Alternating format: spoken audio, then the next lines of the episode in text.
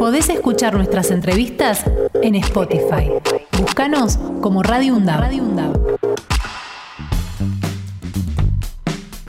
Y entre tanta noticia que va, que viene, titulares, bajadas que nos aturden por momentos, hemos dejado para el final del programa de hoy una, una noticia que realmente es muy agradable. Eh, vamos a estar charlando con Alejandro Montero, que es un salteño que se recibió aquí en nuestra universidad hermana de San Martín. Flamante Eh, arquitecto. Flamante arquitecto, a quien ya vamos a saludar. Alejandro, buen día, ¿cómo te va? Hola, ¿qué tal? Buen día, ¿cómo Fer- están? Fernando Pearson es mi nombre, estoy con Axel eh, aquí en la mesa. Antes que nada, felicitarte, sos el joven del momento, te vemos en todos los medios y realmente, bueno, queremos nosotros también eh, ser parte de los que difunden tu historia de vida que es hermosa. Bueno, muchas gracias. Te- Ot- Estoy en, en varios lugares, pero pues yo me presto también. Está muy bien que lo hagas. muchas gracias. Es- Estamos muchas gracias. y estamos de acuerdo con eso, porque hay que dar buenas noticias también. No todo lo que nos pasa es malo. Y lo que te pasó Sí. a vos es algo que se puede repetir en muchas personas más, en muchos este, chicos y chicas que estén estudiando y que realmente está buenísimo para, para impulsarlos. Bueno, Alejandro, ¿cómo fue que Sí. llegaste a Buenos Aires de Salta con este sueño?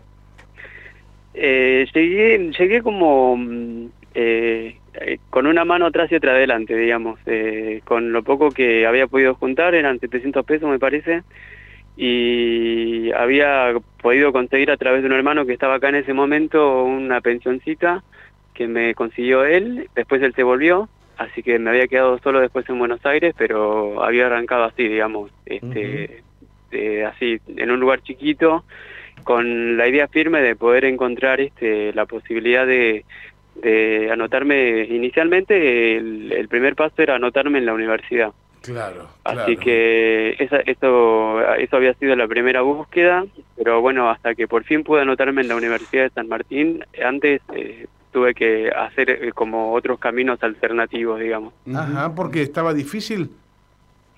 Eh, sí, en realidad porque, bueno, eh, particularmente en, en- eh, creo que acá estaba en la UBA en ese momento la, la facultad, la, carrera, Sí.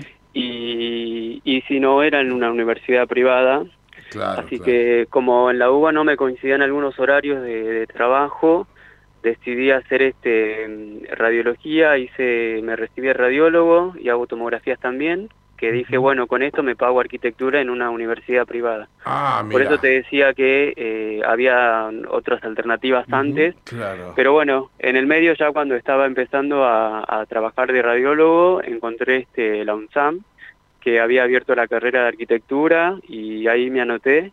Eh, muy contento, por supuesto, no muy feliz de haber logrado este primer paso que era inscribirme en la universidad pública.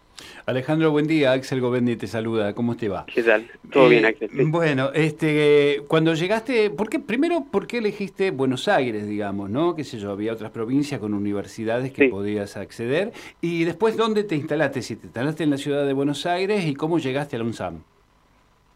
Eh, bueno, ¿cómo, ¿por qué decidí Buenos Aires? Porque Sí. primero eh, mis hermanos, nosotros somos ocho, disparamos todos cuando ya fuimos grandes, yo soy el menor, Sí. disparamos todos por algunas distintas provincias Ajá. y entre, bueno, las que habían venido uno de mis hermanos era acá a Buenos Aires, Sí. entonces tenía ese vínculo, ese contacto para poder venir y por supuesto que igualmente me tuve que sacar todos los prejuicios que uno se arma de, de lo que es Buenos Aires y lo que se ve en la tele allá en provincia. Eh, así que bueno, incluso con todo eso en contra, por así decirlo, este, me vine, pero sobre todo porque tenía a mi hermano que estaba acá en ese momento. Y cuando caí acá, este, bueno, mm, allá en Salta, por supuesto, no me costaba encontrar trabajo en negro, en blanco ni hablar. Y cuando vine acá, por suerte en una semana tenía cinco entrevistas, esto era como en el 2011 más o menos. Sí. Y, y bueno, yo no podía creer lo- las posibilidades de trabajo que había. Eh, y así me pude ir instalando. Primero arranqué, como mencioné hace un momento, en la pensión, Sí. en Munro, y después Ah, en Munro, me fui cambiando. bien. Fue Ujú. Munro. Ajá. Y después me fui, me fui cambiando de lugar, estuve por varios municipios acá en Buenos Aires, alquilando, siempre rebotando, que por ahí eso nos pasa mucho a los que vivimos de alquiler en alquiler. Claro. Ujú. Y, y después encontré la UNSAM por un compañero de trabajo que me comentó que tenía una, una conocida que había empezado, que la carrera era nueva y que por ahí me servía. Así que ahí nomás en el momento me fijé de, de cómo anotarme, a dónde tenía que ir, junté los papeles, fui muy ilusionado y me dijeron que no. Que no. Que tenía que, que tenía que ir este, en la fecha de inscripción como correspondía. Ah, correcto. Así bien. que bueno, pero pero ya ya tenía todo listo, sobre todo la emoción ahí a flor de piel de, de, de estar cerquita, Ujú. así que esperé la fecha y me anoté, fui, fui Che. con todos los papeles para anotarme. Y has perdido un poquito la tonada ya, ¿o no? Y si vos me llevas a Salta dos días, Inmediatamente ya la estoy claro, y si estoy claro. acá, ya- porque es también social la Sí, manera, ¿no? obviamente. Como uno se va rodeando y, y se va contagiando. Obviamente. Pero pero tengo de los dos lados, ya con tanto tiempo que estoy acá. Claro, claro. Vas a un lado y al otro y te manejas con distintas tonadas. Está bueno. Y sí, y sí, Claro. ya sé, uno se permea todo. Sí, Claro. totalmente. Bueno, este, eh, ¿actualmente eh, seguís trabajando como, como radiólogo? No, no, no, yo Ah. en pandemia, más o menos, sí, el 2020, decidí dejar todo, todo, todo lo que estaba haciendo antes y todavía no me había recibido, estaba en tercer año me parece, pero eh, bueno, como siempre está la necesidad de, de trabajo y además yo pensaba y decía, eh, no, no, cuando salga de la universidad tengo que tener experiencia como en arquitectura porque no tengo un papá, ni tío, ni mamá arquitecta, Ujú. no, no vengo de esa, de esa línea, entonces no quería recibirme y estar bollando a ver qué pasaba, así que dije, bueno, en tercer año dije, dejo todo, literalmente renuncié a todo, todo, todo, me quedé, como quien dice, sin sueldo, sin nada, y Sí. dije, me tiene que salir algo de arquitectura. Ajá. Y si no me sale, me vuelvo para Salta, porque también ya uno estaba, eh, yo por lo menos ya extrañaba a mi mamá, a mis Te diste un hermanos. ultimátum Sí, sí, sí, dije, ¿me hago arquitecto o me hago arquitecto? Bien. y lo lograste. Sí.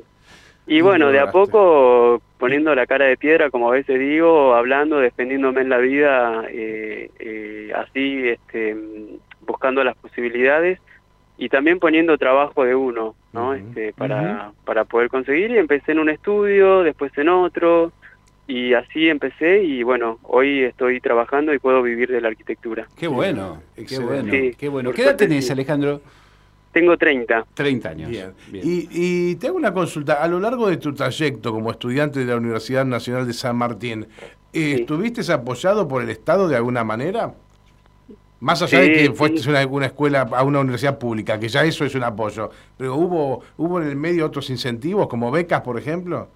Claro, claro, claro. Yo apenas me anoté a la universidad, ahí nomás me anoté a la beca Progresar. Ajá. bien. porque porque primero es eh, algo que me correspondía había entendido esto y además este bueno no no te hace la diferencia del mes como a veces digo no es que pero uno sabe que o por lo menos yo que tenía que trabajar y estudiar y pagar el alquiler y pagarme la comida y pagarme la ropa y pagarme todo eh, a veces en el mes uno queda en jaque siempre y es o pagar el alquiler o pagar la comida y la, el, la- el estudio no, no está, digamos, dentro de esa balanza.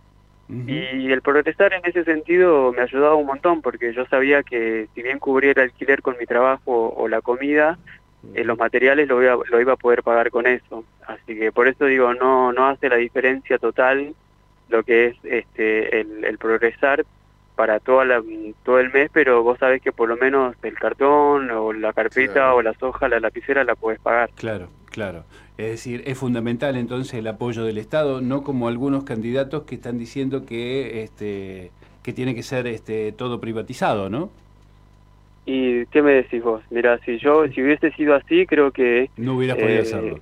Y no, no, hay límites imaginarios que a veces uno va borrando cuando se va dando cuenta que las posibilidades están, que tenemos que buscarlas y tenemos que aprovecharlas, que si eso no hubiese sucedido o no hubiese sido así o las posibilidades no hubiesen estado puestas eh, a disposición, ese límite hubiese seguido estando y yo creo que no hubiese transgredido nunca de la pobreza. Claro, claro. Eh, Alejandro, y bueno, te, te recibiste y me imagino que te fuiste urgente a General Güemes, ¿no? A saludar a la familia y a disfrutar con los amigos allá y demás. ¿Y por qué elegiste arquitectura? Eh, elegí arquitectura porque me encanta, eh, considero que soy muy creativo, Mm. eh, entonces desde chico siempre me gustó todo lo que es dibujo, todo lo que es hacer con la mano. Eh, por, por un lado eso, pero siempre tenía resonando en mi cabeza que a mi mamá le faltaba alguien que le haga la casa, eh, que ella hizo la casa en un asentamiento, arrancando Claro. como en cualquier lado, ¿no? De a poco, la- una, prim- primero una piecita, después Claro. otra y siempre estaba esa necesidad y que ella siempre me, me decía con mucha claridad que no, no teníamos plata ni para pagarle a alguien que nos haga la casa y mucho menos un arquitecto. Claro. Así que eso me quedó resonando de chico y cuando fui más grande lo fui masticando y me fui generando la idea de que bueno, tenía que ser yo ese profesional que le haga la, la casa a mi mamá. Y ¿Sos el primero de la familia profesional? Soy el primer este universitario, Bien. el que tiene estudio terciario y universitario, sí, sí, el primero. Excelente. Y defendiste este tu, tu proyecto que se llama Hábitat y Hábito, en el que se expone que el espacio donde se vive promueve justamente hábitos, comportamientos y costumbres en las personas. Eh, Exactamente. es, está buenísimo ¿eh? como, como Sí. lo, lo, lo expusiste. Qué distinto que, que se va formando una persona de acuerdo al lugar en donde vive, ¿no?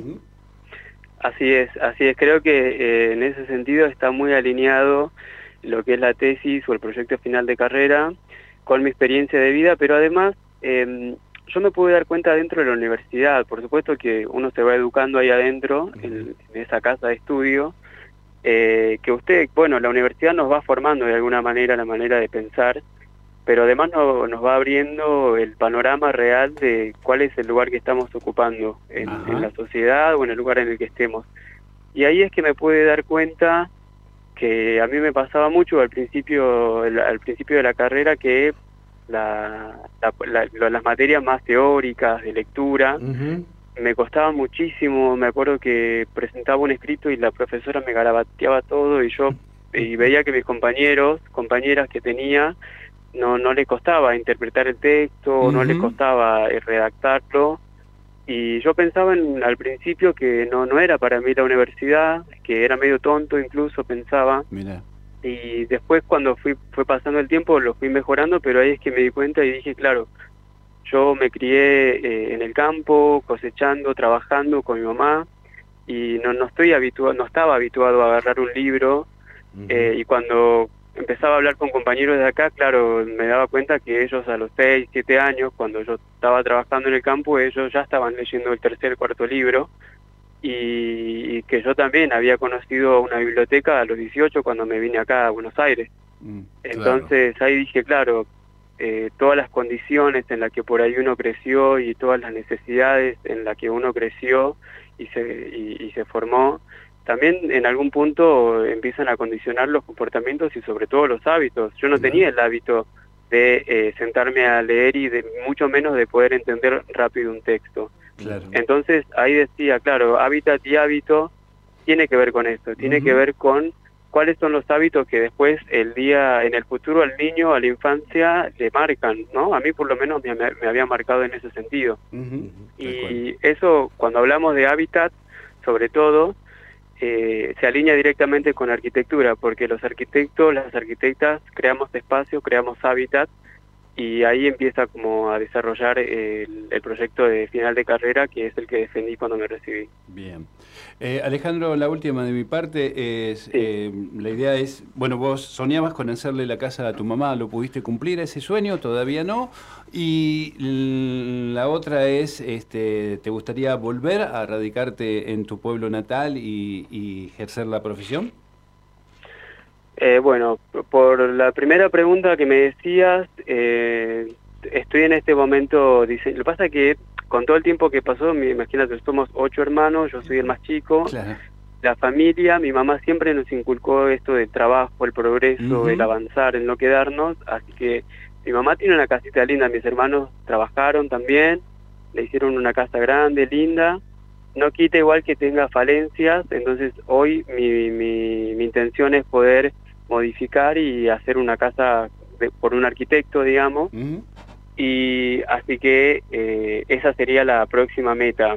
Sí estoy haciendo ya en este momento el diseño, haciendo los replanteos de, de cómo está la casa para modificarla, pero bueno, eh, es plata, así que esa parte de la construcción la iré trabajando o buscando la manera de poder hacerlo con el tiempo. Pero el proyecto ya lo puedo hacer, ya lo estoy haciendo. Bien, bien. ¿Y, en sí. No, no, digo, ¿y, te gustaría volver a, General Güemes?